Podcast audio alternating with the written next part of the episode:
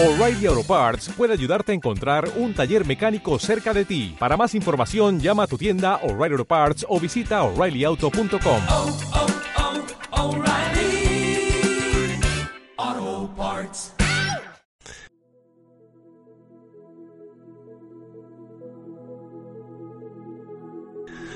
Durante 19 años consecutivos, el Instituto Isidro Arcenegui está con su concurso de literatura fomentando el amor por contar historias.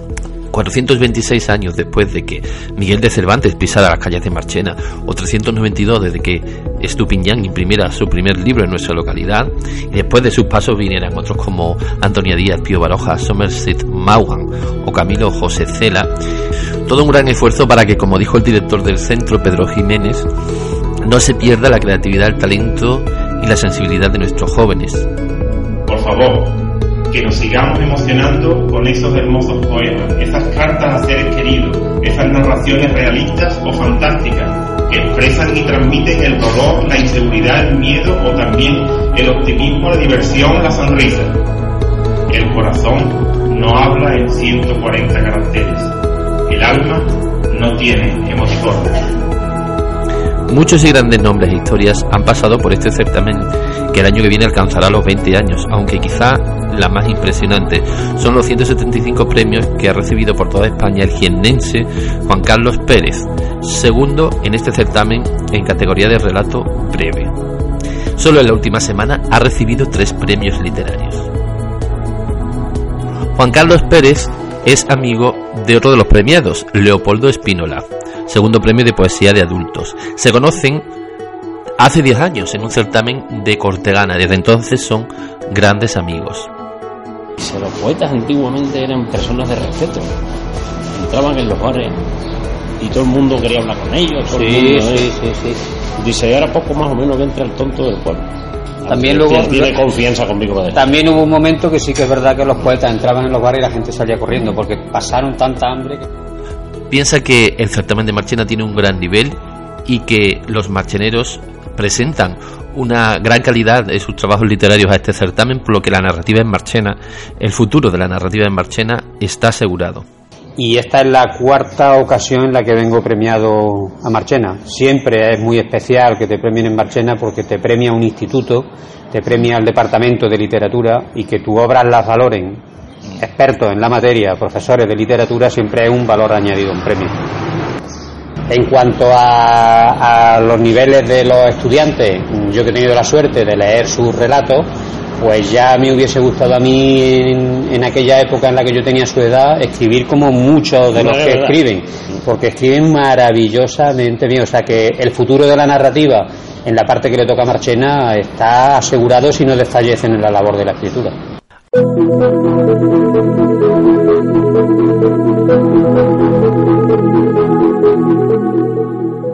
Amira Mohamed Sid Ahmed, que vive en la calle Compañía y es de padres saharauis, ha ganado otro de los premios por su relato Amor Incondicional.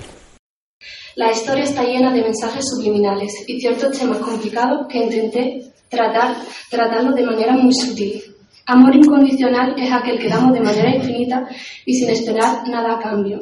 Amor incondicional es lo que debemos sentir hacia este mundo y hemos de ser conscientes de cómo lo estamos destruyendo y lo que nos afecta a nosotros mismos. Amor incondicional es un, gr- un grito contra las fronteras, tabúes y censuras sociales. Rodrigo Martínez de Azcona Salvago tuvo un abuelo poeta, pero no una cualquiera, sino el autor de los goznes del silencio, Antonio Salvago. En esta ocasión ha ganado dos primeros premios, el de relato y el de poesía de 15 a 17 años.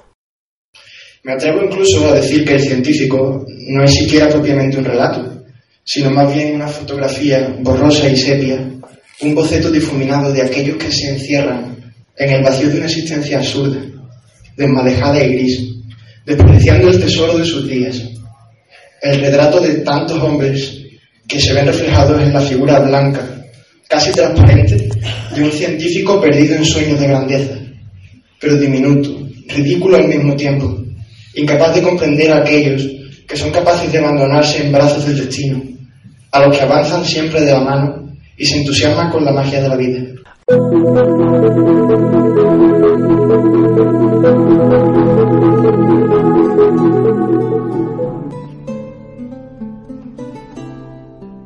El 23 de abril fue elegido como Día Internacional del Libro porque supuestamente coincide con el fallecimiento de Miguel de Cervantes, William Shakespeare y el Inca Garcilaso de la Vega en el mismo año, en 1616. La aventura nos guía mejor de lo que acertáramos a desear, Sancho. Pues con esos desaforados gigantes entraré en batalla, que es buen servicio quitar tan mala simiente de la tierra.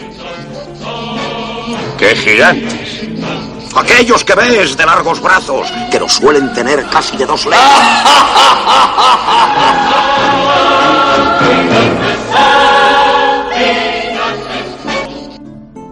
Existen distintos documentos y cargos que sitúan a Cervantes llevando un total de 2.000 arrobas de aceite de Marchena a Sevilla, desde septiembre de 1588 a julio de 1594. Miguel de Cervantes estuvo al servicio de los Ponce de León en 1572. Soldado de la compañía de Manuel Ponce de León, este Manuel Ponce de León era nieto de Manuel de León el Valiente que aparece en el Quijote, hijo del conde de Bailén, sobrino de Lope de Figueroa, hombre de confianza de don Juan de Austria, creador y capitán de los tercios de Granada Costa en la Alpujarra, y primos de Luis Cristóbal Ponce de León, duque de Arco, señor de Marchena. Luis Cristóbal Ponce de León había nacido en 1510 en Marchena, era capitán general de la Armada de Flandes. Este quijotesco Manuel de León el Valiente llevó demasiado lejos la guerra por la herencia familiar con su hermano, el señor de Marchena, Rodrigo Ponce de León, que concluyó con la cesión de sus nietos de la ciudad de Bailén. Los marcheneros rechazaron y pusieron en fuga a Manuel Ponce de León en enero de 1573, cuando se había apoderado del castillo de la Mota, pidiendo la herencia a su hermano.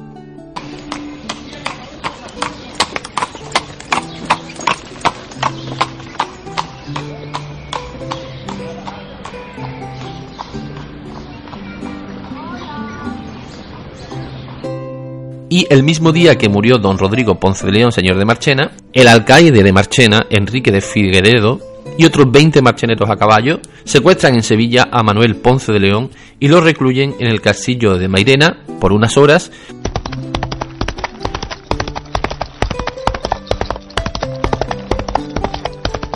Según Pablo García Martín, lo más probable es que Cervantes se inspirase en la vida y las hazañas de Manuel de León para el episodio de los leones. La vida de Manuel de León fue famosa y recogida por los escritores del siglo de oro, incluyendo Cervantes y Lope de Vega. Con estas razones perdía el pobre caballero el juicio y desvelábase por desentrañarles el sentido, que no se lo sacara ni las entendiera el mismo Aristóteles si resucitara para solo ello. Y se enfrascó tanto en la lectura que se pasaba las noches leyendo de claro en claro y los días de turbio en turbio, y así, del poco dormir y del mucho leer, se le secó el cerebro.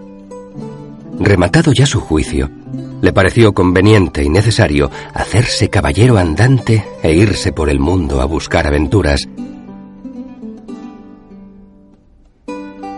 En la familia Ponce de León hubo varios personajes que acabaron enloqueciendo tuvieron fijación por los libros de caballería, igual que le pasaría al propio Quijote. Durante toda su vida Juan Ponce de León tuvo que cuidar a su hermano Diego por estar loco. Diego Ponce de León fue hijo de Pedro Ponce de León, abuelo de Rodrigo, y Manuel y bisabuelo de Roldán. Estuvo casado con Aldonza Portocarrero. Además, Manuel el Valiente tuvo un hijo que pasó la mayor parte de su vida preso por ser un loco peligroso, según cuenta Fernández de Oviedo.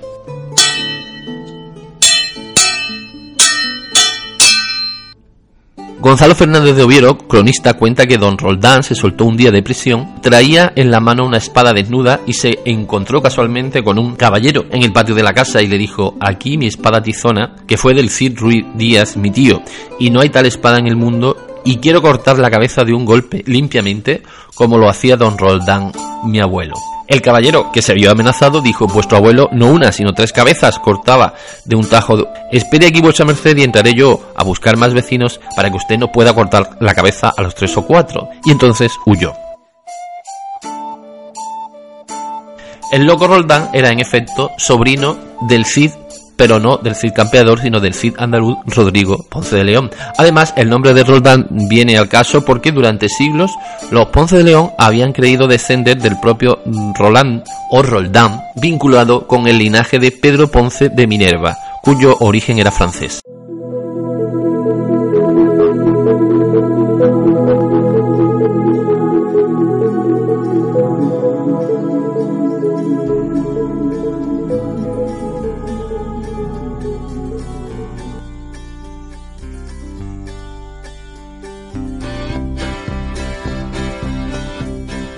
El primer impresor que hubo en Sevilla se llamaba Jacobo Kronberger y vino de Alemania.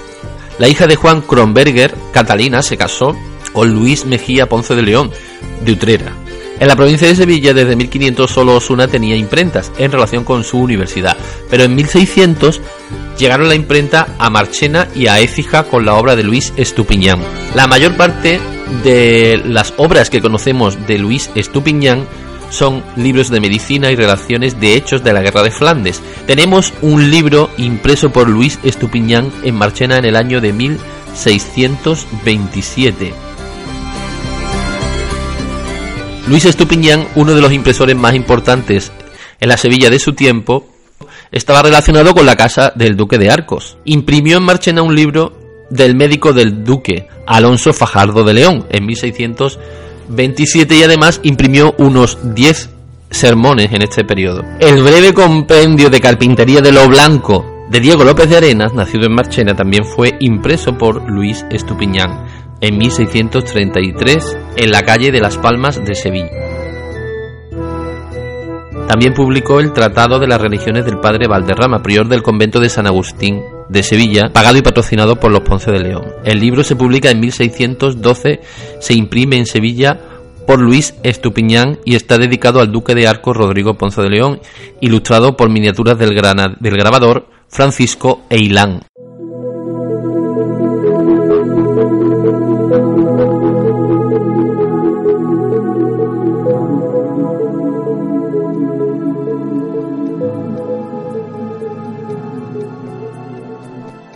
En 1580 el chocolate y el cacao eran productos nuevos y desconocidos en España y levantaban un cierto punto de miedo y sospecha hasta el punto en que el médico de Marchena y hermano mayor de Cristo de San Pedro, Bartolomé Marradón, confiesa en su libro Diálogo compuesto por Bartolomé Marradón, médico español de la villa de Marchena, impreso en Sevilla en 1618, y que estima mucho ser muy medicinal y muy a propósito de aprender sus virtudes.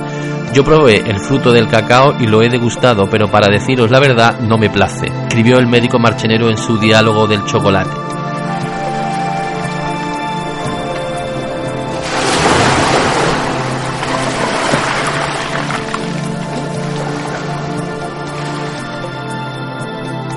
El tomate, la papa, el maíz, el cacao, el chocolate y muchos otros alimentos llegados de América fueron rápidamente usados en España, pero el cacao era la bebida de los dioses mayas. Marradón decía que no se podía usar el cacao sin tener en cuenta que formaba parte de la cultura indígena que entonces, en pleno auge de la Inquisición, como todas las religiones no católicas eran vistas como herejías por los españoles.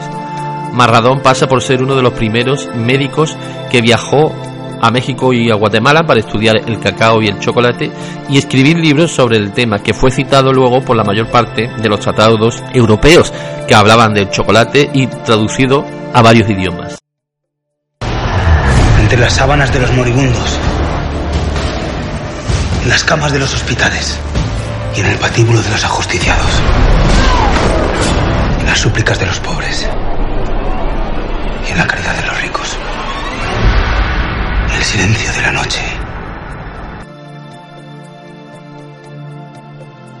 Francisco Jiménez Guillén escribió un tratado sobre cómo curar a los enfermos de la peste de Sevilla de 1599. Guillén polemizó sobre este tema con otro marchenero, el también médico Juan de Luna Vega. Natural de Marchena, Francisco Jiménez Guillén fue nombrado médico del Hospital del Obispado de Sevilla en 1610. Este hospital de Sevilla tuvo tres médicos de Marchena, Jiménez Guillén, Juan de Luna Vega y Alonso Fajardo de León. En Marchena hubo una gran tradición de buenos médicos desde el XVI hasta el siglo XX.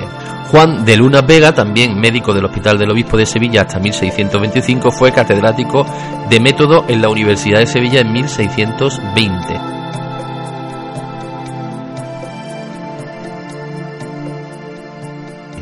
Existe también en Marchena otra gran escritora que está enterrada en el convento de Santa María, que era Sor María de la Antigua. Era una hija de labradores nacida en 1566 en Cazalla de la Sierra y muerta el 21 de septiembre de 1617. Su libro más famoso fue el libro de los ejercicios espirituales de la Madre Antigua, que ha sido recién reeditado por Unicaja para el convento de la Concepción. Sus poesías están a la altura de los mejores poetas de su siglo. La Biblioteca Nacional de España los incluyó en una exposición sobre poesía femenina junto a Sor Juan Inés de la Cruz y Santa Teresa de Jesús.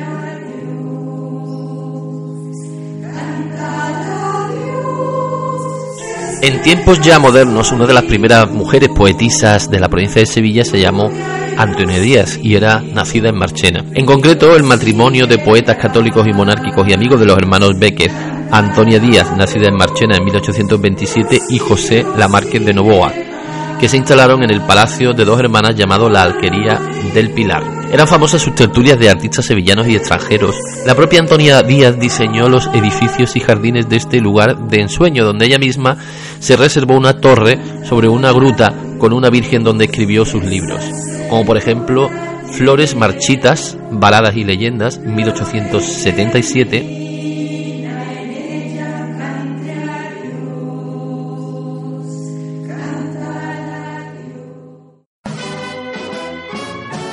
1935 pasó por Marchena Pío Baroja para realizar una serie de trabajos literarios sobre la ruta del general Gómez por los caminos de España, cuyo testimonio gráfico aparece en la revista Estampa del 27 de abril de 1935. El propio Pío Baroja dice en esta revista haber reunido las fotografías de la excursión que hemos hecho siguiendo el itinerario del general carlista Gómez en 1836, 100 años antes, no parece que se trata de la excursión de Gómez, sino de la mía. El fotógrafo Marina, que me acompaña, quiere dar autenticidad gráfica al viaje. La gran tradición carlista de Marchena, encabezada por varios generales de la familia Díez de la Cortina, atrajo a Pío Baroja, que escribió varias obras sobre dichas guerras. De forma cilíndrica o quizá troncocónica, el cipote de Archidona da en estado de lucimiento y de escapullez.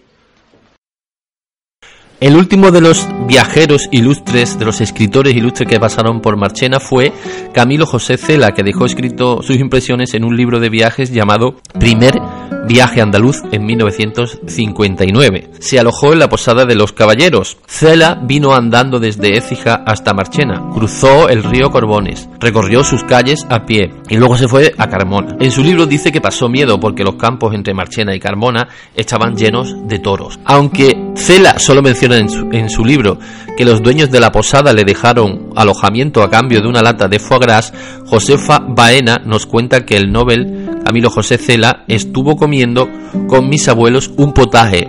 Le encantó el potaje que había hecho mi abuela, que era una cocinera magnífica. Comió con mis abuelos en sus dependencias privadas dentro de la posada y entonces Cela era una persona totalmente desconocida. Camilo José Cela comió un potaje de garbanzos en la Posada de los Caballeros, en la Plaza Vieja, en el número uno de la calle Mesones, esquina con San Miguel. De esta posada conservamos una fotografía que existía todavía, estaba en pie en los años 70. Los escritores venían entonces con una actitud de aprender, mezclándose con el labriego y con la gente sencilla, de comer en su mesa y de aprender de ellos las cosas auténticas y alejarse de las grandes ciudades. En estas rutas literarias y de viajeros los mesones eran el lugar ideal para su trabajo. Somerset Maugham fue uno de los grandes narradores del siglo XX y lo consiguió haciendo lo que más le gustaba, observar y contarlo de forma directa y sin juicios morales. Esto le permitió ser el escritor más rico y famoso del mundo en los años 20 y 30. Estudió medicina en Londres y esto le permitió conocer a fondo las actitudes del ser humano para plasmarlas en sus novelas.